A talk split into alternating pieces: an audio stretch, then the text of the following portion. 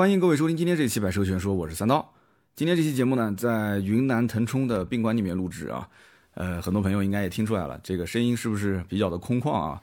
昨天晚上我是做了一场直播，然后正好昨天晚上就星期四啊，也是坦克三百正式上市的时间。晚上呢，直播的时候我还问直播间的小伙伴，我说：“哎，今天上市价格公布了吗？”我没来得及看啊，很多人告诉我公布了，说跟这个预售价是一模一样的。那么低配呢，十七万五千八；中配十九万五千八；高配二十一万三千八，一分都不差啊。那么这个三个配置之间，每一档是差两万块钱。那么有些人呢，对这个价格比较失望啊，主要是因为预售价对吧，和正式售价之间一模一样，没有任何的变化。那么大家都知道，不可能说是正式售价比预售价高。现在国产车基本上都是喜欢讨好消费者，正式上市的价格都会低于它的预售价。然后呢，再加送一堆首发的优惠政策，对吧？所以大家都知道，刚上市不久的新车都没什么优惠。那么厂家为了让第一批客户呢不太吃亏，所以用这些就是首发政策去拴住啊这些想订车的客户，不要去别的品牌去下单。那么这个模式呢，应该讲已经比较成熟了啊，就没想到这一次坦克三百竟然它这么玩，上市指导价跟预售价一分钱都不差。那么有人就觉得它有点飘啊。那么首批车主的销售政策还是有的，我跟大家可以稍微解释一下，因为估计听节目当中真正关心这个车的有一部分啊，应该是考虑就是在它的选购范围之内。那么解释一下这个政策啊，首先是一个礼包，这个礼包呢有户外野营套装，有户外的音响，有一个凹凸富的背包啊，实际上这个值多少钱，大家只要上网一搜就知道了，对吧？没多少钱。然后呢送一年的轮胎保障服务，一份一百万的意外险。再加一套户外的应急装备，那么这两项一共加在一起的话，其实应该也就是小几千块钱啊。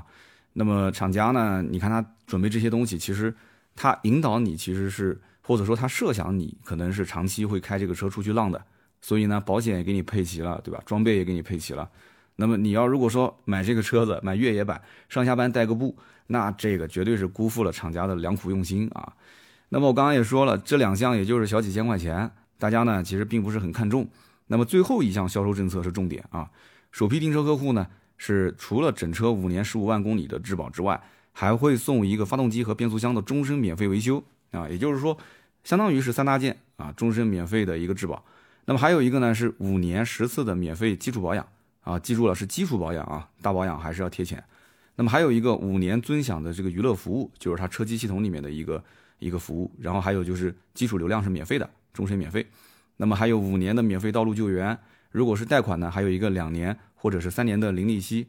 那么贷三年的话，可能它的额度会低一些；两年呢，稍微高一点，免息。那么置换补贴最高是七千块钱，这就是它所有的新车上市的一个销售政策。那么这个销售政策里面呢，最好计算的就是这个五年十次保养。坦克三百的这个发动机啊，是一个二点零 T 发动机，你可以参考长城的这个魏派 VV 七。它的保养政策啊，七千五百公里保养一次，一年呢，啊，基本上一万五千公里，普通家庭两次保养肯定是够了。那么对于这个一年两次，那么五年十次，它的费用是多少呢？你可以参考 VV 七，大概是在一万块钱左右啊。我看到它大概八次保养的费用应该是在七千多块钱，接近八千块钱。那么这个十次保养再加两次，一小一大，基本上就是加个两千块钱不到，就是十次保养等于一万块钱左右。那么发动机和变速箱的终身免费保修，你可以参考它的延保政策啊，你可以去长城魏派问，你说哎我延保延个两年三年多少钱？所以这个延保政策至少应该也值个几千块钱。那么其他的政策，我相信基本上你后期再买车的话，应该也还是会有。所以综合来看，坦克三百的上市啊，首批用户的拿到的政策加在一起的话，消费者等于是拿到了一万五千块钱左右的一个优惠啊。说实话，我觉得还行，因为这个车子。后期的优惠政策，我估计应该是在一万到一万五左右。所以呢，之前盲定的一些客户，呃，有一些人是满意，但有些人还是不满意。不满意的点最关键就是你车价没有降，就觉得说好像少了一些诚意，对吧？有人讲说那长城飘了，对吧？说什么首发订单，呃，还没上市就已经预售超过一万张了。但是我实际内部了解啊，呃，应该只是三千多张。这个数据因为官方对外宣传是一万多嘛，对吧？那我从私下了解到三四千张吧。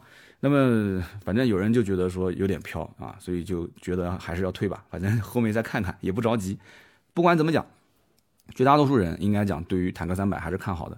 那我其实本人来讲，对这个车好感度也还不错啊，至少我觉得它是能大部分的老百姓够得到的一个车型，对吧？你比方说，呃，你在市场上，呃，你原先呢是考虑紧凑级的合资的一些 SUV，但是你现在说，哎，这个车子不管怎么说挺有意思，对吧？硬派越野，长得呢那种，很多人不就是喜欢这种就是直线条的、方方正正的嘛？啊，最关键能够得到啊，入门价格十七万多，很多人能够得着。所以原来想买什么 CRV 啊、RAV4 啊，想买什么探岳啊、途观 L。就这一部分的客户本身他就很纠结，他也无所谓，反正就是买个 SUV，然后看来看去呢，觉得说合资车呢，呃，索然无味，对吧？外观内饰设计，反正这么多年就那样，对吧？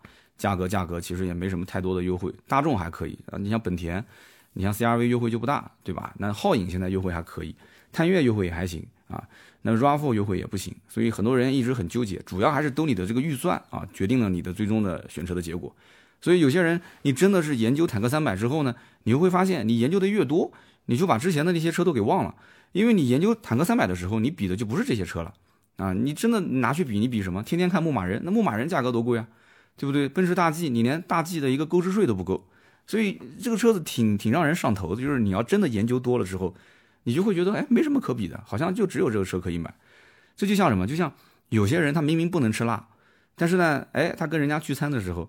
呃，朋友为了照顾他，说：“哎，我给你点个鸳鸯火锅。”但是最后你看，吃这个辣锅吃的最多的就是他，这好像说的是我自己啊，因为我嗓子不太好。其实我本身应该是不吃辣的，但是每次点火锅，我觉得这吃火都已经吃火锅了，怎么能不吃辣呢？对吧？然后吃的是一把鼻涕一把眼泪，对吧？不吃后悔，吃了更后悔。那么其实长城也很聪明，坦克三百呢，首发是越野版本，它其实后期还会有城市版啊。那么定价呢？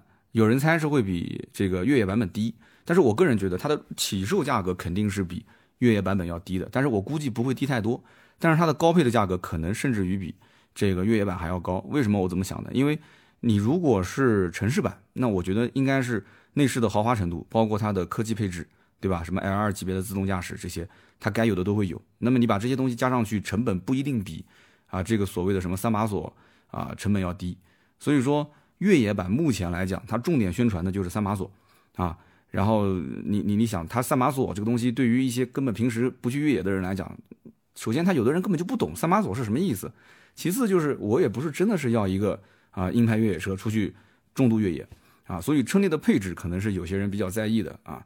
那么不出意外的话，就是城市版后期我估计要上了以后啊，销量可能比这个越野版还要好，所以这是两步棋啊，它是先走一步，后面再走一步。啊，后面呢，有些人要凹造型啊，他仅仅就上下班带个步，偶尔跑个长途，我觉得其实城市版应该还是比较适合。那么我不知道听友当中有没有对这个车比较感兴趣的啊，或者说你的身边有没有人在研究这个车型？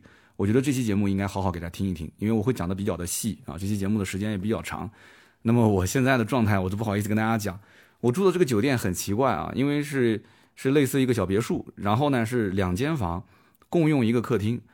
共用一个客厅有个什么问题呢？就是我的房间里面没有桌子，啊，就没有办公桌，只有一张床，一个床头柜，所以就怎么办呢？我要如果去客厅录音的话，我会影响隔壁的这个小伙伴。现在时间也比较晚，那我只能在房间录。所以我现在的状态就是坐在啊，应该讲是蹲在床头柜的前面，两个脚盘着，这应该是叫坐啊，不能叫蹲。就是这个这个，我腿现在就特别难受，你知道吗？就反正就是跟大家算是闲聊聊了，反正这车。对吧？希望大家多多理解啊！我中间可能会有伸胳膊伸腿，可能会碰到旁边的东西，多多理解，多多理解。我正儿八经是坐在地上跟大家去录这期节目啊。那么我们刚刚说啊，就是最近可能有些人会关注这个车，而且可能研究来研究去之后啊，他手就有点痒啊，他就想赶紧去把这车给定了啊。那么我跟大家讲一个真实案例啊，这个哥们儿呢是兔子的一个朋友。有人讲最近几期节目怎么不是兔子朋友就是传谣朋友？因为现在的稿件基本上是我们三个人一起策划、一起来做的啊，所以后面涉及到的故事，反正不是我的朋友就是兔子的或者是传谣的，但是我们要保证这个故事真实性啊，而且我们有很多的一些听友，有些有些时候我们可能会在群里面去呃跟大家沟通啊，就是我们最近要聊什么话题，然后呢有没有最近要买这个车的一些听友，或者说已经下单的，我可能会跟你直接通电话或者是直接微信去跟你沟通。那么这是一个真实的事情，就是这是兔子一个哥们儿啊，这个哥们儿呢是九零后。他是在浙江的湖州下面一个县级市，那么在当地呢是在一个民营的医院里面做后勤主任，啊，兔子说这哥们儿的收入每个月轻轻松松能破五位数。我当时就在想，我很奇怪，我说一个医院的后勤主任的收入就这么高吗？啊，这这个不会是灰色收入吧？所以，所以我没有说具体哪个城市啊，不要到时候给他扒出来。那么这个呢，兄弟小日子过得还是比较滋润的啊。他的老婆呢，工作也比较稳定啊，收入也还行。那么小两口呢，在当地是有房有车啊，压力不是很大，日子应该讲过得还是美滋滋的，属于那种就是有钱又有闲啊。但是这种日子呢，过时间久之后啊，比较平淡啊，少了那么一点点激情。那么他们家目前是一台什么车呢？是二零一八年结婚的时候买的一个奔驰 CRA 两百啊，不知道大家对 CRA 这个车啊了不了解？因为我开的奔驰 C 嘛，之前我也看过 CRA 这个车。那么一八款的话还是老款，就是它的内饰还不是最新的啊。那么 CRA 这个车呢，就是属于什么呢？看的时候兴奋，因为造型确实是一个轿跑造型啊，看得很开心。那么买的时候呢，也很兴奋，因为你买了一个跟别人都不太一样、路上比较少见的车。但是呢，这车子只要你开一段时间，特别是新款一上市，嚯啊，瞬间就觉得手里面这一台车不香了啊！就这个车子就是这样的，是属于妖艳型啊，妖艳型。而且呢，这个这个男生啊，他是属于身材比较魁梧的那种啊，那种那种就是身材。那么他当时因为结婚买车，所以他媳妇儿呢比较喜欢这个车，因为新婚小夫妻嘛，所以他就妥协自己的媳妇儿才买这个车。但是他一直觉得说 C R A 这个车呢，造型是比较阴柔啊，车子呢比较小，所以他呢开可能不太合适，一直想想换车或者是增购，但是呢就没找到机会。那么现在呢这个机会非常好啊，他觉得说把车子呢可以给老婆来开，自己再买一台车。那么它的定位就是 S U V 啊，也没说一定要买硬派越野，就是反正是个 S U V，跟家里面这辆轿车进行互补。很多家庭都是这样啊，我自己也是。那么实际上，在我看，他们家其实没有必要两台车啊，因为我跟兔子我们在一起聊。就是本身那个城市也比较小，啊，虽然说有时间，但是大家知道现在你也不可能动不动就出去跑，对吧？很多时候都是可能就是就近或者在家里面宅着，所以他们家那一台车平时的使用率都不高，很多时候都闲置的，哎，但是你看现在就是觉得生活缺激情啊，想买一台车玩玩啊，所以这种情况我相信不是他一个人遇到，我们听友里面肯定有很多人也是这样子啊，一台车觉得没意思了，索然无味，卖掉呢觉得可惜。再买一辆，结果买了一辆之后，两台车同时都闲置。那么他这次增购还有一个理由啊，也很充分。什么理由呢？就是前段时间他们家喜得贵子啊，所以你看兔子这个年龄层的人，最近一段时间呢，不是结婚就是生孩子，是吧？那么全家上下呢也是很开心。那么他的父母和他的爱人的父母，对吧？两家啊，就生那个大胖小子，对吧？两家各给了十万块钱，叫做什么叫育儿补助？哎，我们我们江苏这边好像很少听说这个，是不是浙江有这个传统啊？啊，生个大胖小子，然后就是两家人啊，力所能及的就一家给个十万块钱，说是育儿补助。实际上这个二十万进了这小夫妻的口袋，那基本就是随他们怎么支配了，对吧？那么我们刚刚前面也说了，小两口本身收入也还不错，手上肯定也是有有很多一些积蓄啊。那么两家老人那个资金上也能帮衬，那么带孩子就不用说了嘛，对吧？时间方面肯定也可以帮衬。就属于叫四老两少养一小，啊，就六个大人养一个小孩就可以说经济方面肯定没有压力，对吧？时间方面也没有压力。小夫妻两个真的想出去玩，孩子给双方父母其实都可以。但是这个兄弟也知道一点，就是小地方买车不能太贵，不能太招摇，啊，这样不太好，因为大家都是熟门熟路的，对吧？那么他下一辆车呢，看上去不能太贵，那图个自我愉悦，对吧？那就可以了。所以预算二十五。左右买个 SUV，然后配合家里的轿车，所以基本上你看他二十五的预算，肯定是看常规的合资的这种紧凑级 SUV，对吧？就像我前面说的什么途观 L、探岳啊，或者是像 CRV 啊，或者是皓影啊、RAV4 啊、威兰达，但是他看来看去，就总觉得这些车子差点意思。但是你要上豪华品牌呢，呃，其实我觉得在他们这样一个小地方开豪华品牌问题也不大，因为浙江，你知道浙江随便拎一个城市出来，其实路上豪车都特别多，对吧？但是他反正觉得说，我还是买一个正常的合资，或者是啊怎样，反正是 SUV 先看。那平时呢，就上像很多一些汽车平台去查资料，然后查资料查的过程当中呢，坦克三百你要知道，坦克三百有一点比较狠，确实比较狠，它是从差不多七月份开始就已经啊在网上铺天盖地的去做宣传，所以一开始做宣传，有些人不了解这个车，那么他一开始就不了解，他也看到了一些文章啊这些东西，然后他就发现说，哎。他以为这个车子是可能哪个啊不太知名的一些小厂啊造了一个杂牌车，可能就类似像什么众泰啊，就 像这种品牌。然后后来才知道，啊，说啊是长城的越野啊，他是后来才知道的。然后他原本也没考虑过，说我买个什么专业的越野车，看那些什么什么三把锁，他也不懂啊。反正他他我们看来就是越野车是什么啊，或者说他怎么看，就是我我认为啊，就是有些人他就觉得，就是说我要买专业越野车，这种车子就肯定是属于那些有钱有闲啊，他是有钱有闲，但是还有一点就是喜欢没事儿就往那些什么泥巴地呀，往那些什么沙漠啊。啊，什么进个藏啊，就去这些地方，往那边去去玩的这些人是给他们准备的。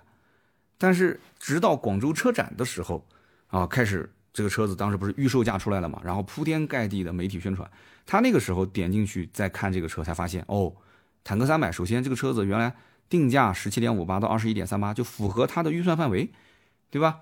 那首先我能买得起，然后呢，他又觉得说，哎呦，看到好多人都在舔，对吧？那车子当时价格一公布，不管是媒体还是网络上的那些。水友都在舔，那就有点意思啊，这车子那就研究研究吧。结果一研究好，就从那个时候开始，这哥们儿就正式的入坑了啊。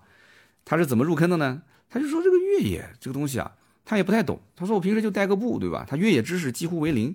我估计买坦克三百，很多人都是这样，就是一开始根本就就觉得说专业越野车离我太远了，硬派越野，我我应该就是一个城市 SUV，对吧？最多就是个两驱四驱，纠结一下。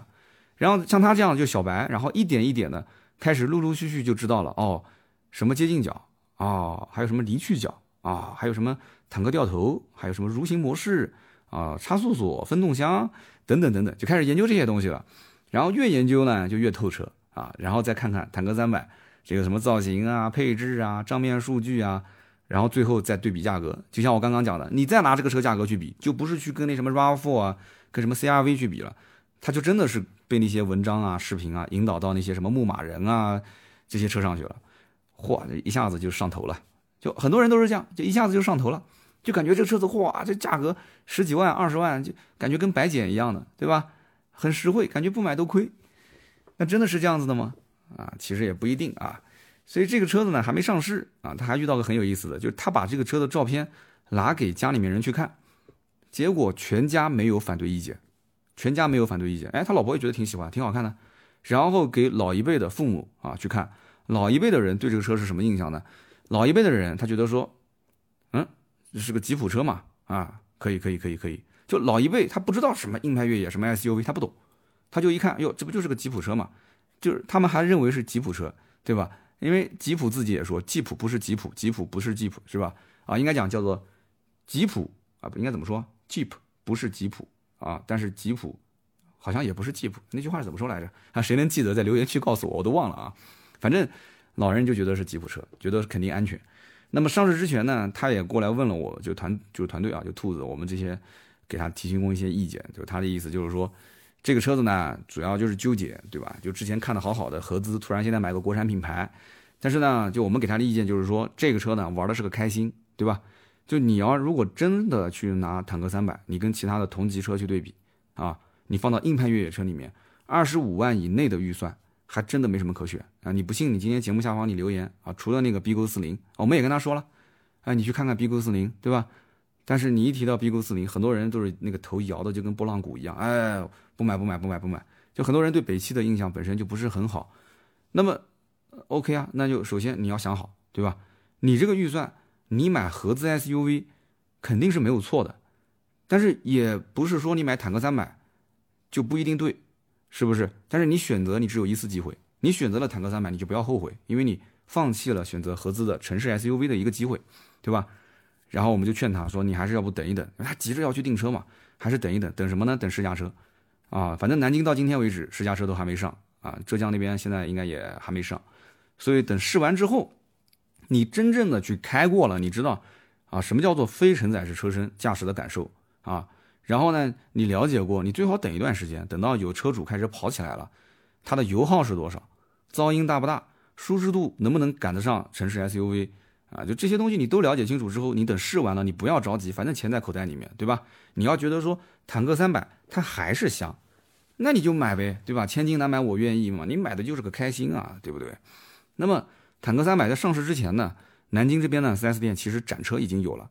那么到今天录节目为止，试驾车还没到位，所以很遗憾啊，到今天为止，我也没试到这个车啊，厂家也没邀请我们去做什么媒体首批试驾。那主要还是我车评没做起来啊，所以从现在开始，我还是要去拍视频、去做视频、去评车，要不然的话，你看这些首批试驾都没我啊。所以呢，我也不聊这个车的驾驶感受，那么跟大家聊一聊，就是我了解到的一些情况啊。那么当时去到 4S 店呢，销售的这个小哥，我应该喊小弟了，不能叫小哥了，销售顾问，他就跟我讲，他说上市之前，他们这家店的订单啊就已经快要一百张了。南京其实很多店都是一个老板。啊，就是包括浦口店、大明路店、江陵店，很多店都是一个老板，已经快是一百张订单。那么顶配呢是占大部分，就买的都是顶配，二十一万多。那么其次是中配，啊，那么低配呢买的是最少的。很多人其实冲着三把锁啊，想要一步到位。但是我觉得这种情况应该到后期会有一些反转。为什么这么讲呢？因为前期真正在就是去去看这个坦克三百的人，有一部分是正儿八经的越野车迷，他们可能考虑到的就是说这个车子。是不是后期我买个低配可以自己去选啊，或者到外面去加装，就是前桥跟后桥两把锁。其实厂家选装也不贵啊，前后桥一万二千两千块钱。但是这一部分人专业一点的人应该是在观望。那么剩下来这些，我不能说不专业啊，就是一百张订单里面，可能大部分就直接一步到位了。可能他预算本身就到这个位置了，他抢的应该就是那一部分的合资的 SUV 的这部分客户。那么至于提车时间呢，那个 4S 店销售也说。他说，如果是前期盲定的，那基本上过年前应该是可以提到车。那么如果是等到上市之后再订车的，那基本就是明年的五六月份，最快最快可能也是要在四月份左右才能提车。那么具体时间订单上也不能写啊，因为厂家那边目前来看规划的这个产能好像也不是特别的高。所以呢，这个湖州的哥们儿本来是准备明年过完年啊，开春的时候去西藏自驾，那这个基本我估计是赶不上了啊。那么。我们讲一下这个车子上市之前的政策啊，它上市之前就是盲定的客户给的政策跟现在还不一样。他当时盲定客户呢是按照三千九百九十九的越野礼包来进行赠送的，哎，就是不管后期什么价格，反正你只要是在预售的时候定就给。给什么礼包呢？包含一个绞盘啊，一只绞盘，五条越野的 AT 胎。有人说一个车不就四条胎吗？那不是后面还挂一个吗？五条胎啊，一共是五条胎。那么如果是正常的选配啊，绞盘是五千块钱，轮胎是两千块钱，一共是七千块钱。所以说，呃，因为其实盲定的客户对价格敏感度本身就不高嘛，觉得说你预售这个价，那正式上市肯定超不过嘛，所以多拿七千啊也可以。这个政策在当时就吸了不少订单啊。但是正式上市之后，这个预售政策就没有了啊，你也别指望说什么叠加啊就没有了。那么坦克三百这个车呢，一直在网络上的热度是比较高的，但是我一直觉得这个网上啊。呃，对吧？我就不说了，应该是有一些这个这个操作人为操作的啊。包括我在网上发现一个现象，不知道大家有没有发现？但凡有人聊坦克三百，你只要不是一味的去夸它好，这一个文章或者是视频下面一定有很多人喷。那我就是切身的感受，我的抖音里面出过两条。那么第一条呢，我觉得可能稍微，呃，也不能说不好，就是讲的比较客观。第二条，我是真的没有说坦克三百不好，我只是说这个车子买回来之后，你可能后期要花的钱就是比较多，因为就是让你出去玩的嘛，所以你可能你玩玩玩很多东西就是这样嘛，越玩越深，越玩越深之后你就开始改嘛，所以你要花很多钱，厂家会给你准备很多的改装套件。哎，我我这个视频拍的没有任何问题啊，下面一堆骂我的，一堆骂我的，所以我我就严重怀疑网上的评论跟留言。可能会有一些操作的成分在里面啊，这只是我的推测啊，我我的推测。那么这个车呢，它是不是叫好又叫座，还是说只是叫好不叫座呢？我觉得首先你肯定是看后面的销量啊，你不要看宣传，你看后面实际的销量。那么这个车真的像网上宣传那样子说，呃，很多人有写文章的、拍视频的，说是什么平民版的奔驰大 G 啊，是什么这个能能跟吉普的牧马人相媲美，真的是这样子吗？所以接下来我们要好好的分析分析啊，这里面到底有哪些我们需要知道的？那么目前呢，这个上市的坦克三百是越野版，大多数人是比较在意的是什么？就这个车的越野的能力到底怎么样？那么坦克三百的定位是什么呢？按照官方来讲叫做智能豪华越野 SUV，那还是带上越野两个字，对吧？所以越野是它的一部分，智能跟豪华是将来留给城市版，对吧？所以它是要有两个系列，这大家一定要分清楚，你不要上来就买一个越野版。你还是可以等一等啊。那么这一次坦克三百呢，越野版吸引很多人，主要是吸引在哪个点？就是他们听到了这个车子什么，呃，就是飞驰耐克车身，然后三把锁，然后就开始往这个奔驰大 G 上面去靠啊。很多文章、很多视频，对吧？都这么讲。但是我觉得是不准确的。首先，坦克三百它确实是全系啊非承载式车身，非承载式车身按照这个正常以前的逻辑来讲，它就是一个硬派越野车的标配。我们知道城市 SUV 包括轿车，它都是一个承载式车身，对不对？这个这个你要是硬派越野，首先你得第一个门槛就是非承载式车身。但是我告诉你，也不完全是这样，因为现在的路虎的发现五，它就从非承载式车身改成了承载式车身，对不对？这个很多人在骂他啊，说啊你这个为什么要改？但是人家路虎说的也很清楚了，就是按照我们往年的逻辑，就是以前对于硬派越野车的逻辑，就是我是非承载式车身，我应该是一个有独立的大梁的，有大梁之后呢，底盘强度非常高，因为硬派越野车它会在极端的路就是路况里面去开嘛。所以呢，你要防止车辆会有一些变形。那这个变形不是说那么像麻花一样的变形啊，是你看不见的那种啊，这个变形或者是扭曲啊，它会对车辆的性能各方面会有影响。但是人家路虎后来就说了嘛，虽然被骂的是狗血喷头，但人家也要解释。官方说我这个承载式车身是加强版，我是 Plus 版本啊，我是有我的独家秘方，我跟普通城市 SUV 的承载式车身是不一样的啊，所以你这个东西。那官方就差一句话嘛，就是不管你们信不信，反正我是信了，对吧？那么在聊坦克三百之前，我们首先得知道一点，就是哈佛曾经有一款车叫 H 五，这个车呢已经停产了，啊，而且没有后继的车型，当年是十到十五万，记住了啊，是十到十五万这个级别非常少见的非承载式车身的一个 SUV，所以卖的也还蛮好的。但是就是在那个年代呢，这车造型也不是那么的这个这个流线，也不是那么的时尚，所以呢就是属于工具车。啊，那些跋山涉水的那些包工头啊，特别喜欢啊。那么现在的坦克三百，很多人也去扒它的底盘，其实就非常像之前的哈弗的 H 五。那么你可以理解，就是坦克三百有点像什么？像是强化了它的越野性能，然后改头换面啊，加上这么一个呃直线条的比较硬派的造型，并且把内饰精装修之后的哈弗 H 五。有人讲说，你都加了这么多的前缀了，那还能说是哎哈弗 H 五吗？这个怎么说呢？就是你要真的。你拿它的历史渊源上来讲，因为坦克三百你往前推是没有历史渊源的，对不对？我们讲任何车型讲的是一个代际关系，对不对？你往前推，你一定要在它的这个系列车型里面去找，那也只有是 H 五这个车最靠近它嘛，啊，所以我们就稍微提一嘴。那么今后坦克除了三百之外，还会有坦克五百、坦克六百、坦克七百、坦克九百啊，当然这个呢，厂家也只是没有官方宣称啊，但是只是我们看到很多的一些啊，包括什么申报图啊相关的数据。所以你也可以关注一下，你觉得说我的预算肯定不止二十万，那你就等一等，那后面说不定五百、六百、七百、九百，对吧？这些是你的菜啊。那么按照这个逻辑来讲的话，如果说坦克三百是一个紧凑级的硬派越野的话，那么按照这个六百、七百、九百的样子，那就将来就是直接干南德酷路泽了嘛，对吧？你得你得要干到南德酷路泽，你将来才罢休啊。所以呢，很多人一看说，哎呦，乖乖，坦克三百非承载式车身，对吧？还有三把锁。哇，这个车子可以，可以，可以。那么三把锁这个概念是什么呢？这也是争议比较大的一个点啊。有人说不是三把锁啊，有人说就是三把锁。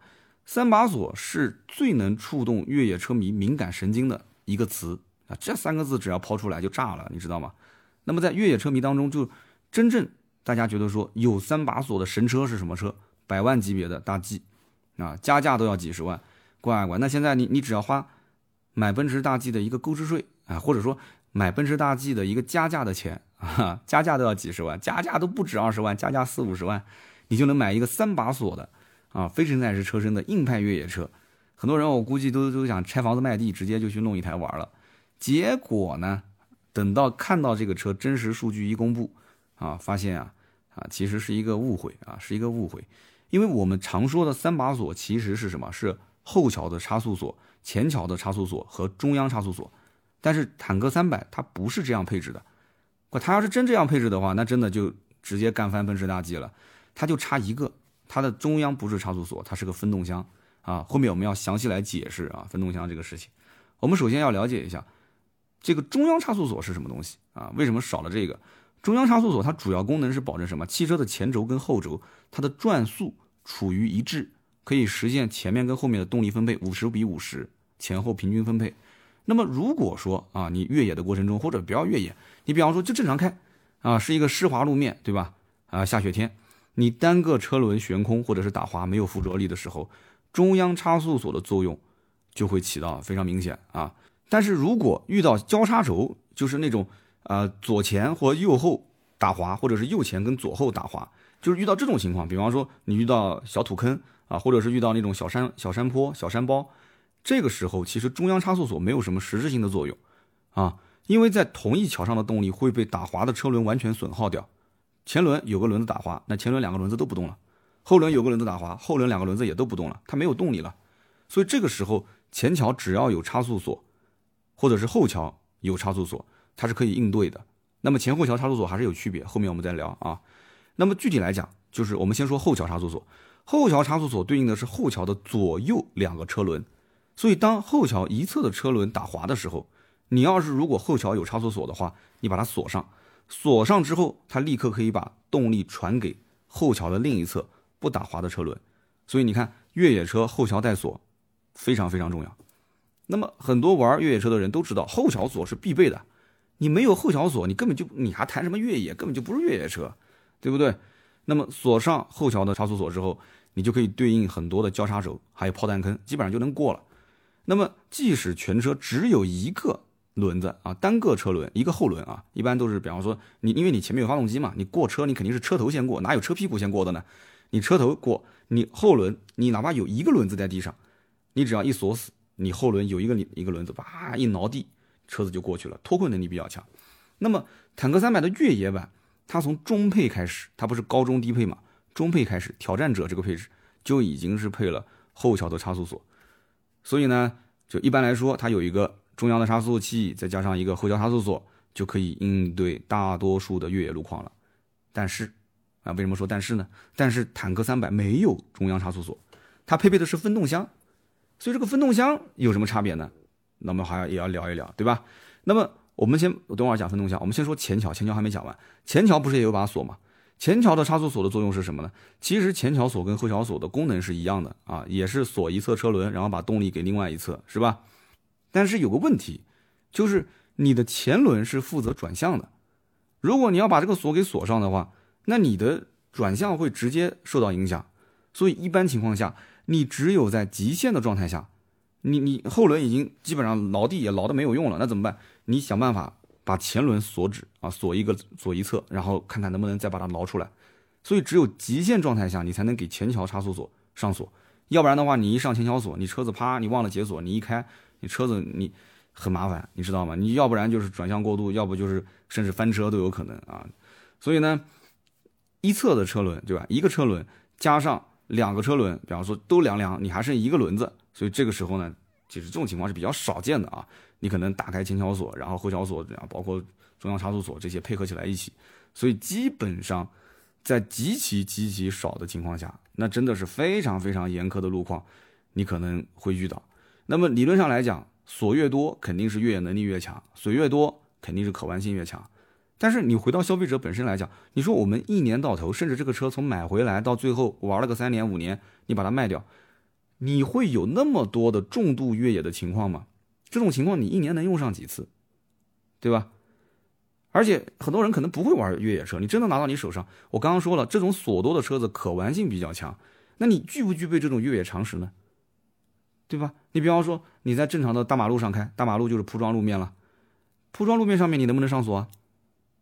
你这肯定是不能上锁的嘛，因为你转向你四个车轮之间存在的一个速度差，速度差，所以你上锁之后，你高速行驶，你再转向，所以你就会出现刚刚我前面讲的，要不转向不足，要不就打滑失控。所以你什么情况下可以上锁？就是沙石、坑洼路面，就这些非铺装道路，而且是相对比较低速行驶的时候，对吧？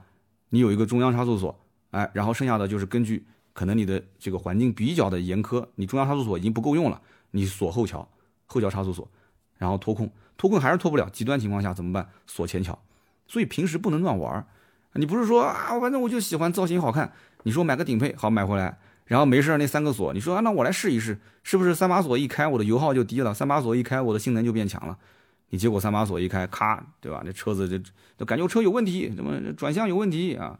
差点就翻了，翻车了啊！你你不能这么，你都不具备这种意识，你去买什么坦克三百呢？是不是？所以有人讲说，那这个很危险是吧？其实不危险，为什么呢？其实刚刚讲的这种情况基本上不会出现啊。工程师已经想到了，所以他会有一个防呆设计啊，防呆设计。他的车上呢，它本身就会设定有二 H 高速两驱、四 H 高速四驱、四 L 低速四驱模式。那这四种模式呢，分别对应各种的不同的路况。你包括刚刚我讲的，就是你要正常马路上开，那肯定是二 H 嘛，高速两驱；你要如果轻度越野，那就高速四驱模式；你要重度或者是中度啊这种越野，那就是低速四驱。你平时一上车，肯定默认就是二 H 嘛，就不用讲的。你不可能说一上车。呃，它明明就是个二 H，你偏要把它改成四 L，变成了一个低速四驱模式，它肯定会有提醒的嘛。而且你速度一上来，它会自动会切换，它不会让你去遇到这种情况。那么为什么说坦克三百的三把锁这件事情呢，是一个误区？我觉得是个误会呢。因为细心的人会发现，其实奔驰大 G 啊，它是全时四驱，但是我们今天聊的这个坦克三百，它是分时四驱。那么之前有没有越野车，硬派越野车，它也是分时四驱呢？有。啊，有，比方说牧马人，牧马人也是分时四驱啊，所以你不能说牧马人不纯粹吧，人家就是硬派越野，对吧？但是发现五虽然说也被人吐槽过啊，说什么这个呃两把锁减配啊，但是发现五它也是全时四驱，它跟大 G 一样是全时四驱，所以在硬派越野里面是分时四驱还是全时四驱，其实这个呢各执一词啊，有人觉得说啊就不是全时四驱不够纯粹。但是也有很多人讲，那这个东西你具体买硬派越野的目的是什么？其实你根本目的就是脱困嘛，好玩嘛，对吧？带锁就行了嘛，你管它全时四驱、分时四驱呢？就是分时四驱有一个最根本的问题点，就是它只有一个中央分动箱，它不可能说有中央差速器啊，更不可能有差速锁，所以有人就觉得不纯粹。那么分时四驱又是个什么概念呢？其实它就是从两驱切换到四驱之后，它靠的是中央分动箱的一根棍子，它把前后桥做了个硬连接。那么连接之后，它其实跟全时四驱锁上中央差速锁的效果是类似的，啊，虽然说它的目的呢都是达成这个五十比五十前后一个动力分配，但是实际上作用方式也不太相同，啊，因为分时四驱的棍子只要一断开又变回两驱了，但是全时四驱它即使解锁，它其实仍然是四驱，所以这也是为什么很多人觉得说全时四驱更纯粹的原因，但是实际上大多数的情况下你根本用不到，你知道吗？所以这个东西就是纯粹信仰，就这个问题点，你只要能理解这个就可以了。所以坦克三百越野版，准确来讲，它只有两把锁，啊，加一个分动箱。但是坦克三百这么宣传，其实我觉得问题也不大啊，因为你说牧马人，它也是分时四驱，对不对？但是它宣传的过程当中，对吧？他也说自己是三把锁。那你说你买了个坦克三百，或者说牧马人，你你说我是不是越野能力就不强呢？也不至于，对吧？因为两把锁。加分时四驱，理论上来讲，它并不一定弱弱于三把锁的全时四驱，啊，就是全时四驱的系统，它的可靠度、扭矩的负载的极限值，有的时候还不如分时四驱。所以这就是你实际用是这么一回事，但是你是纯粹的信仰，那就是另外一回事。那么再回到坦克三百本身来讲，你看它的数据，坦克三百的越野版有三十三度接近角，三十四度的离去角，二十三点一度的通过角，二百二十四毫米的最小离地间隙。七百毫米的一个涉水深度，那么你要去对比牧马人，对吧？你对比牧马人，牧马人价格比它贵一倍都不止，可能两倍、三倍都不止。那么牧马人是三十四点八度接近角，二十九点二度离去角，二十点八度的通过角，二百五十一毫米最小离地间隙，七百六十二毫米的涉水深度。就讲白了，坦克三百坐这个车就是标着牧马人的数据走，对吧？咱们国产车就喜欢玩数据嘛。但是说实话啊，除了离地间隙这一项，其他的数据的确是非常接近的。这个东西你没办法吹牛逼，你有就是有，没有就是没有，对吧？但是离地间隙差很多的原因是什么？因为牧马人是原厂悬挂行程最长的越野车之一，而且你也知道，越牧马人这种深度改装特别多，它本身这个车子出厂之后就知道大家都是要深度改装的。那么此外就是坦克三百的越野版，在四 L 也就是低速四驱模式底下，这是很多越野车迷特别看重的一个数据，就是它的扭矩可以放大二点四八倍。那么牧马人，牧马人是两个版本，一个是撒哈拉，一个是 Robicon。撒哈拉是可以放大两点七二倍，扭矩放大是什么概念？因为你在遇到这种就是这种砂石路面啊，或者遇到那种极端的环境里面，你不是要把你的扭矩分配给一侧就是没有打滑的车轮吗？有附着力的车轮，所以你要放大，你光靠正常发动机的动力输出的扭矩是不够的。撒哈拉可以放大二点七二倍，哎，你看坦克三百跟它很接近了，坦克三百是二点四八倍。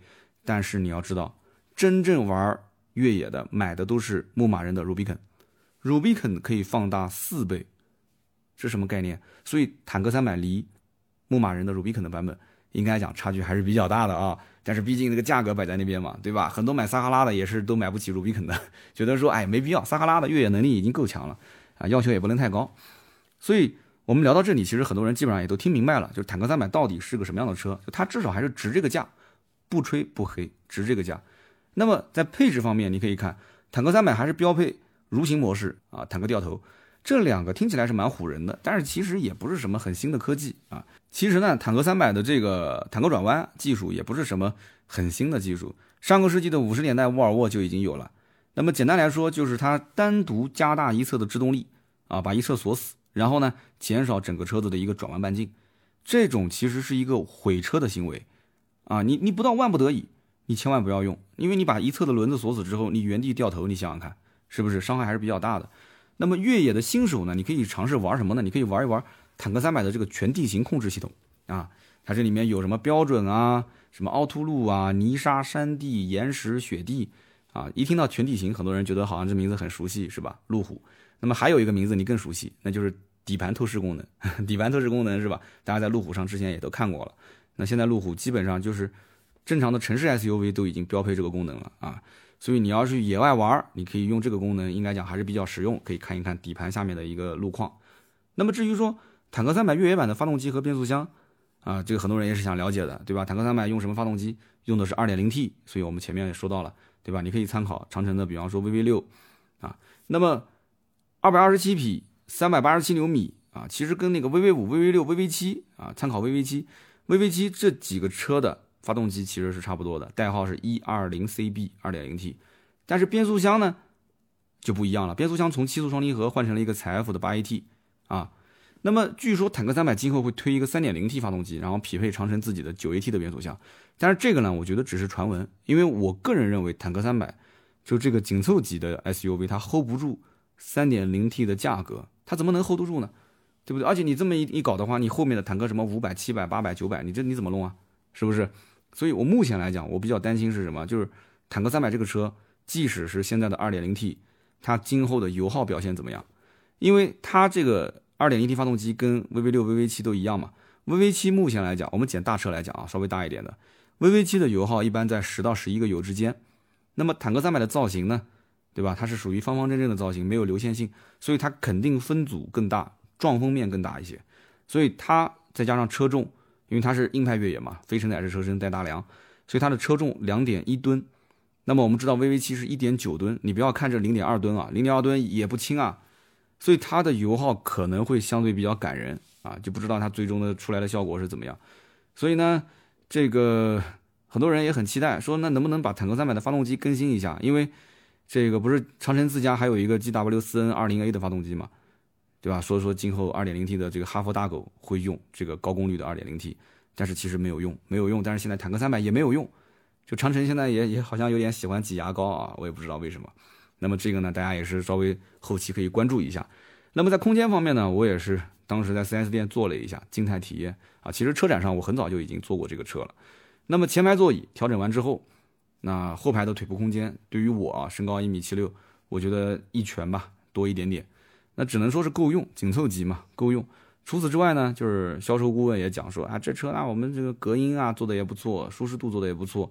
但这个呢，我觉得，呃，从真正内饰、前排、后排座椅，包括它的功能性上来讲，它应该在定位上面是兼顾家用的。但是这车毕竟我没有试驾到，我不好说啊。所以它的噪音是不是在你能接受的范围之内？它的这种颠簸，特别是高速的拐弯并线。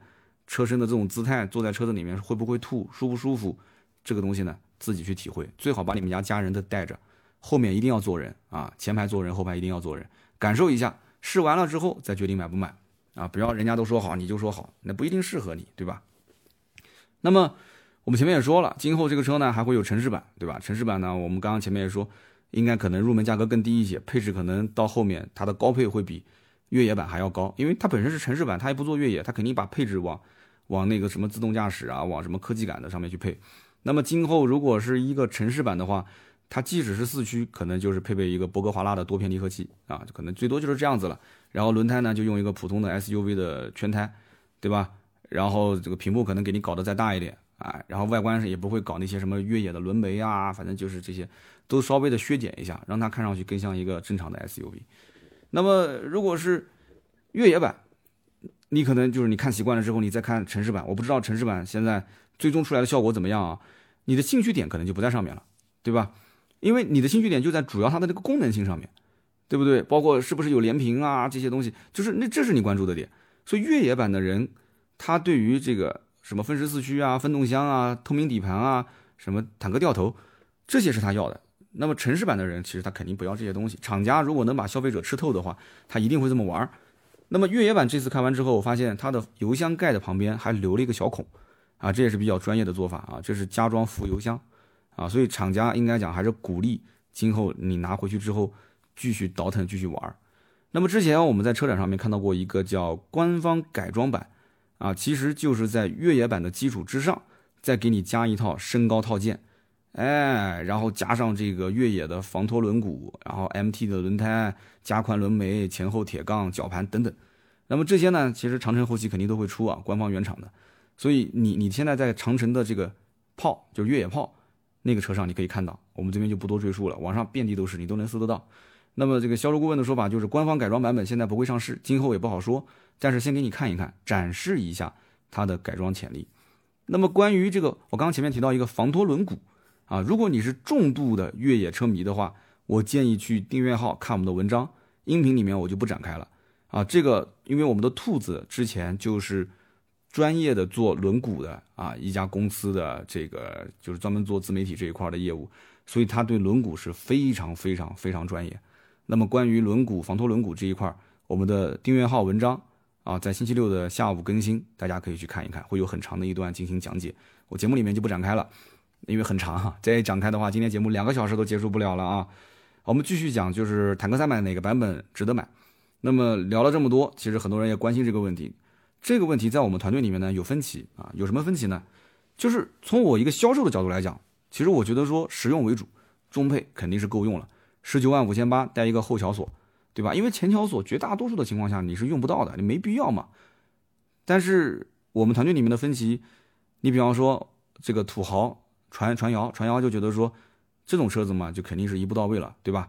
而且我们从销售的这种终端的，就是前期预售订单上来讲的话，预售订单订的都是顶配，但是预售订单是可以退的，这个也不好说，对吧？上来咔先订个顶配，到时候不行我再调整，或者我就退掉，所以这个不能代表所有人。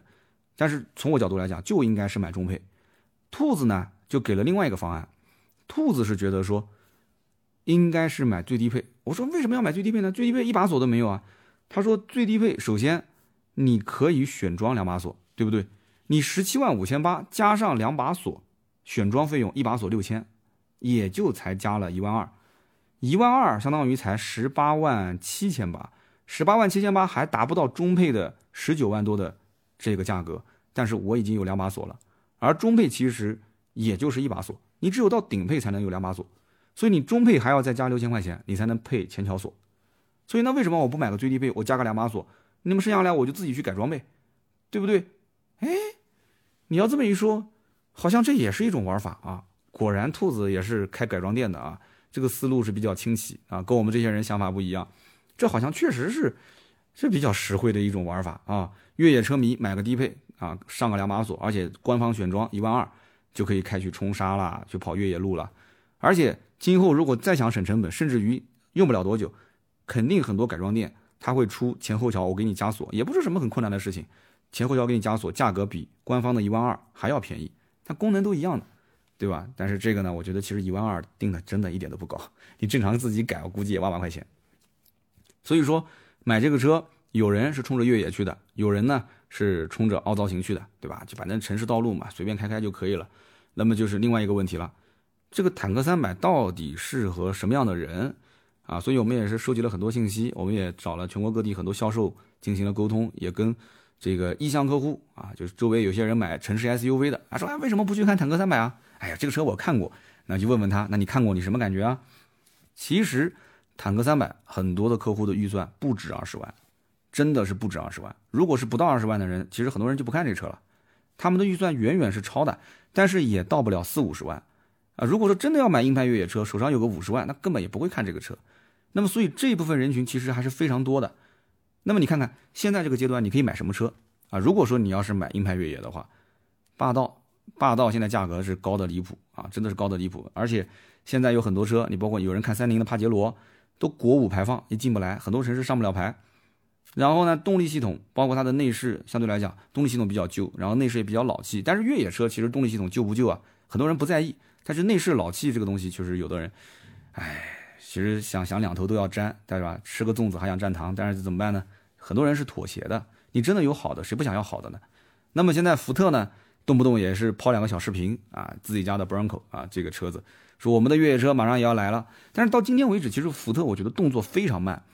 坦克三百现在在国内那么火的情况下，其实福特应该赶紧把这个车先给一个预售价。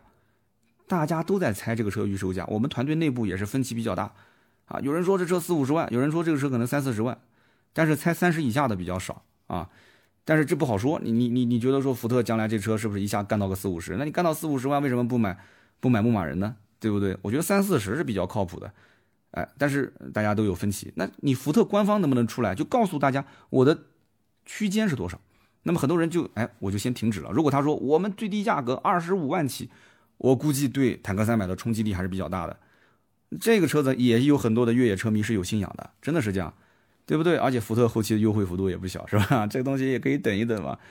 那么因此在这个时间点，这个他选择上市，我觉得真的应该讲卡的时间点还是比较好的，对吧？那么目前整个的越野群体来讲，三十万之内你要买一个说真的能去越野的车，基本上。没什么可选的。你说，当时我们团队也在讨论，有人讲说，哎，铃木的吉姆尼，但是吉姆尼这个车子小的嘛，就跟真的是，其实真的很可爱，你知道吗？两个门，特别特别的小，没有屁股，车头也短短的，车尾也短短的。这个车子熟悉的人都知道，就是以前在国内卖的时候也就十几万，之后现在不进入中国市场了啊，退出中国市场了。它现在的平行进口的价格巨贵啊，要划到二十六七万，相当于是翻了一倍。但是你还别嫌贵啊，这车子你就。想花二十六七万去买还不一定有现车，所以说这车子卖的是什么呢？卖的就是一个口碑啊，卖的就是一个可玩性啊。但是问题是，吉姆尼虽然好玩，但是你也只能是一个人单个去玩。你真的开一个吉姆尼，然后跟一般越野大哥在一起啊，左边是霸道，右边是陆巡，后面是帕杰罗，你的车子停在车堆里面，你估计都见不着自己的车。哎，我的车去哪了？哎，我的车去哪了？然后你跑长途的时候跟到他们后面，突突突突突突突，这车排量又小。啊，非常的 Q 萌，非常的可爱，所以你的心态一定要调整好。反正除了吉姆尼之外，你如果说三十万以内啊，你说真的是硬派越野，什么车呢？还有一个就是我们前面提到的北汽的 B 勾四零啊，B 勾四零呢一直被这个圈内人这个调侃啊，调侃戏称叫国产牧马人，主要就是因为主要兜里面没钱嘛，对吧？这个钱包决定你的最终的购车的车型。这个车呢，最关键的点是什么呢？说出来估计有些很多人不知道，也可能有很多人不相信。它的动力系统其实跟哈佛的 F H 九啊是一样的，跟长城炮是一样的，所以呢，这个我我们不说坐实吧，啊，你可以自己去查啊。北汽用的就是长城这一套系统，这一套动力总成。那么既然这套动力总成是长城的，那你为什么不去买长城的呢？你干嘛要去买 B 勾四零呢？北汽的做工也不是那么好，是不是？啊，行了，到此为止，知道就行了啊。我们悄悄的说，所以目前来看，咱们老百姓其实。有多少人真的需要硬派越野？其实没有多少，但是有多少人对于越野又特别有激情？你看看每一年去阿拉善的你就知道了。阿拉善每一年有多少人去？去的那些人当中有多少人真的是车主？很多人不都是跟着车过去的吗？对不对？他的心中还是有一个越野的梦啊，但是一年能越几次野那就不知道了。所以坦克三百其实，呃，是让很多男人满足他的那种幻想，而且发现这种幻想就在眼前，而且能够得着。那么这个车子剩下来，今后能不能卖得好，主要看两点，一个是它的稳定性，因为毕竟十几万，你普通家庭嘛，普通家庭的一个家用车，稳定性一定要好，不能老是修啊，东边坏西边坏异响。然后第二个就是，即使要修，它的维修的便利性以及它的维修的这个成本一定要控制好，包括它的保养的成本一定要控制好。但保养成本其实你直接可以参考 VV 七。那么我们都知道啊，你像普拉多啊、帕杰罗这些车。那么它之所以热卖的原因是什么？也就是它稳定性特别强，对吧？自然吸气发动机，油品的这种需求也不是很高，开到任何地方，你很多的一些荒郊野外，你没有什么好油可以加，对不对？你能不能吃那些杂牌油啊？九十二号油，哎，坦克三百确实加的也是九十二号油，所以一定要省心。而且即使在外面荒郊野岭，车子坏了，你随便到哪个修理厂，人家都能给你搞到配件，而且人家都会修，所以又便宜又好修，这就是一个畅销车的最基础的一个点。那么很多车主其实专业性也比较强，如果他自己也能动手啊，机盖一打开，发现，哎呦，这都是我很熟悉的一个架构嘛，他自己也可以自己折腾嘛，是不是？所以坦克三百一定要在这种方面，就是稳定性啊，然后维修的便利性、成本上要能做好，其实还是可以的。那么其实不仅仅是坦克系列啊，长城现在也有很多车啊。我们之前讲的像什么 H 五、H 七、H 九，对吧？到后面的像什么越野炮啊，现在坦克系列，就是长城旗下有很多的这些跟越野相关的车型，不能说是越野车。你比方说长城炮，长城炮其实就是个皮卡，但是它也可以当越野车来玩儿。所以今后长城在越野的线下活动方面，这几个系列一旦完形之后啊，就是一个一个的车型到位之后啊。肯定是越来越多，以后还去什么阿拉善什么，跟那个什么越野一族一起玩啊？每一年都花好多钱赞助那个越野一族阿拉善，以后不要赞助了，长城自己搞自己的，对不对？还赞助什么阿拉善啊？还给什么越野一族去赚钱啊？自己搞直营就行了。那么消费者，你想让他去买单，去认可长城的越野车，所以我刚刚不讲嘛，除了刚刚前面讲的稳定性、便利性、成本，后面就是这些，你怎么能把车友会搞好，带大家去玩儿？跟着长城去玩儿，然后把那些大哥全部给，对吧？你那些那些大哥之前开什么陆巡的啊？之前开那些什么什么霸道的、三菱帕杰罗的，哎，不要开了，或者你偷偷摸摸的开，你过来给我长城站台。所以你看，长城之前坦克三百刚上的时候，不就是找的越野一族的人吗？对吧？首批车主，哎，这个你懂的，这个东西你要让这里面的这些大佬去换车，让他们给你叫好，他们只要一叫好。下面的这些越野车迷有多少是真的专业的呢？对不对？越野车迷其实是不好忽悠的，就是我讲不专业，但是比起正常的普通老百姓来讲，这一批越野车迷再不专业的都比正常的普通的车主要专业很多啊，所以也不是很好忽悠。但是有这种越野车的这种大佬在前面站台的话，很多东西啊你还是可以圆回来的。那么除此之外，坦克三百现在上市时间我刚刚也讲的嘛，很多的这些合资的或者说是国外进口的越野车。要不呢，就是国五平行进口过不来，上不了牌；要不呢，就已经退市了啊。你比方说之前这个这个霸道国产啊，也也也也不生产了。然后呢，要不就是有一些新车型迟迟在国内也没上市，它是一个空档期啊，空窗期。所以这个时候时间点选的非常好，哎，正好有人揣个二三十万、三十来万，他想买个硬派越野车，他发现没什么车可选，对吧？那吉姆尼啊、BQ 四零这些，真的是哎，吉姆尼太小，对吧？配置不高，平行进口没质保。啊，越野的时候呢，舒适度也不能做参考；日常驾驶呢，还要兼顾自己的腰啊，你得要顾及自己的腰啊。嗯，玩越野年纪一般都不小，对吧？然后再去看看 BQ 四零呢，啊，觉得说做工有点潦草，对吧？虽然可以越野，但是后排空间确实也有点小。然后看看它的发动机呢，又是长城造的，对吧？看看长城呢，又有个坦克三百，坦克三百呢，发现哎，这个预算也能够得着，配置呢也还算比较高啊，也能满足自己的需求和自己的喜好。所以呢，最后啊，决定说我买这个，但是我还是那句话，你不要着急，你预算真的要多，你再等等，你后面还有五百、七百、九百呢，对不对？只要钱到位，长城随便给你造，真的是这样。所以目前来讲啊，坦克三百的价格，我觉得短时间内不会有太大的优惠，这个基本上是板上钉钉的。那么官方的这个政策前期，对吧？首发，它也，我我当时前面算了嘛，大概在一万五左右。今后哪怕这些活动没有了，我觉得终端的优惠陆陆续续往下调，应该也能调到现金优惠一万到一万五啊。所以什么时候买，我觉得也不用太着急。那么这个车子你如果说已经看懂了啊，然后你也想明白了，那么你结合自己的需要，你该出手就出手，对吧？那么你你如果还是犹犹豫豫，你犹犹豫豫就说明什么？就说明这车肯定哪方面不符合你的需求啊，不符合你的日常的需要的这种应用场景，那你就不要挂念这个车了，趁早放弃掉啊，老老实实。买一个城市 SUV，坦克三百带你感受的是另外一种风景，但是这个风景是不是你想要的，这就不知道了。你要好好的思考思考。好的，那么以上呢就是今天这期节目的所有内容。说实话，我的腿已经麻了，麻的已经伸不直了，一直蹲在那个地方啊，坐在下面把腿盘着，也是非常感谢大家的收听和陪伴啊。我觉得只要是这个能给大家带来一些收益，我觉得就是我节目的价值。那么关于坦克三百，大家想聊什么，也欢迎在节目下方留言啊！我们会在每期节目的留言区抽取三位，赠送价值一百六十八元的芥末绿燃油添加剂一瓶。下面呢，我们就看一看上期节目的留言互动啊！上期节目呢聊了保时捷的帕拉梅拉，我看到有一位大土豪留言，所以说我们音频节目的这个收听观众的这个听众的这个质量是非常高的啊。有一位叫做 D A N I E L W 八八，他说之前买过一辆基伯利啊，我开了两年，后来呢特别想换 Panamera 的 Turbo，兄弟们啊，Turbo 啊，兄弟啊，这是超级有钱的土豪啊。他说当时因为种种原因没有跟销售谈成，有什么种种原因呢？肯定就是。对吧？要谈价格嘛，人家没跟你谈嘛。他说我最后不得不退而求其次啊，买了一辆奔驰的 S 六三轿跑。嚯，这个凡尔赛真的是太凡尔赛了。他说，在我看来，吉伯利确实大毛病没有，但是小毛病不少。比方说，我那个车蓝牙连不上啊，然后车内的塑料件异响，确实让我很心烦。但是我个人觉得，帕拉梅拉的内饰做工是保时捷车型里面最好的，我感觉比玛莎拉蒂要高一个档次。奔驰各方面也不差，但是在这个级别里面，我个人觉得还是保时捷的天下。所以你看，这哥们儿买了奔驰的 S 六三轿跑，他竟然心里面还心心念念的保时捷。所以你看保时捷的品牌力。所以我上期节目说没有对手，你不信对吧？你现现在信了吧？那么下面一位听友叫做 A，我就是我 A A A S，他说我老婆二胎已经快五个月了，前面呢我都是买橙子、买香蕉、买苹果、买核桃、买牛奶，哎，结果今天听三刀的节目。说多吃柚子可以补天然叶酸啊，然后我晚上下班就给这个老婆马上买了几个柚子回去补一下。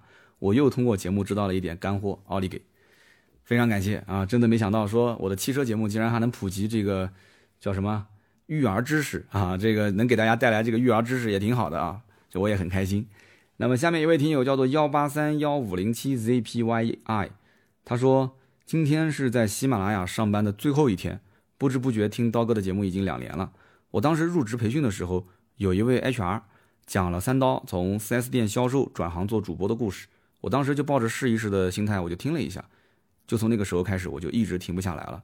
那么正好也是在南京上的本科，那么平时听到节目里面的南京话也很亲切。然后就在大半个月之前，三刀竟然来到了我们公司这边出差。我当时在电梯口发现这个人很眼熟，就寒暄了一下，说你是三刀吗？然后三刀就我嘛，我当时说是的，啊，唯一的遗憾是没跟三刀合影。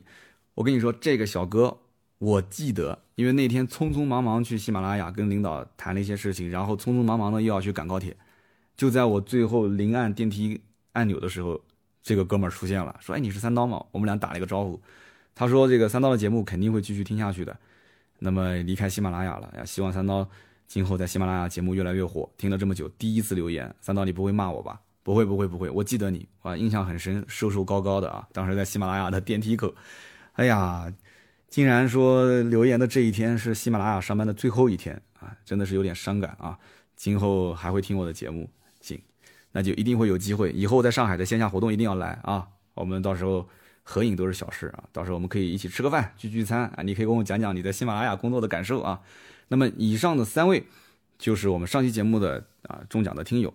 那么今天这期节目的时长也比较长啊，说实话，确实出差是比平时在公司上班要累得多，但是没有办法啊，因为明天星期六一天的飞机我也来不及录，只能是今天晚上把今天的录音给录完，希望大家多多的见谅啊，在这个酒店的房间的地上就这么蹲着坐着，半条腿都麻了，把这个节目给录了，可能到后面确实会受这个腿的影响，我一直在揉这个腿啊，所以说话可能有点中间啊断断续续的，大家多多见谅。那么，如果想要联系我们，也可以加微信啊，四六四幺五二五四，联系盾牌啊。如果想要买新车或者是二手车，咨询价格都可以联系他。每周一、每周四啊，我在抖音中午十二点到一点直播。如果是中午没有直播的话，那你就看看我的微博，基本上我就出差了。只要我出差，周一、周四的晚上应该是会直播的，八点到十点哈。希望大家就了解这么一个节奏。然后我们的。这个微信商城就是叫微店，大家也多多支持。在盾牌的朋友圈里面，我们会经常上线一些新产品，都是我用过，还是非常不错的啊。我们定制的这个靠垫跟头枕，大家也可以看一看加上我的 logo 啊，我为他代言，自己的定制版。好的，那么今天这期节目就到这里，我们下周三接着聊，拜拜。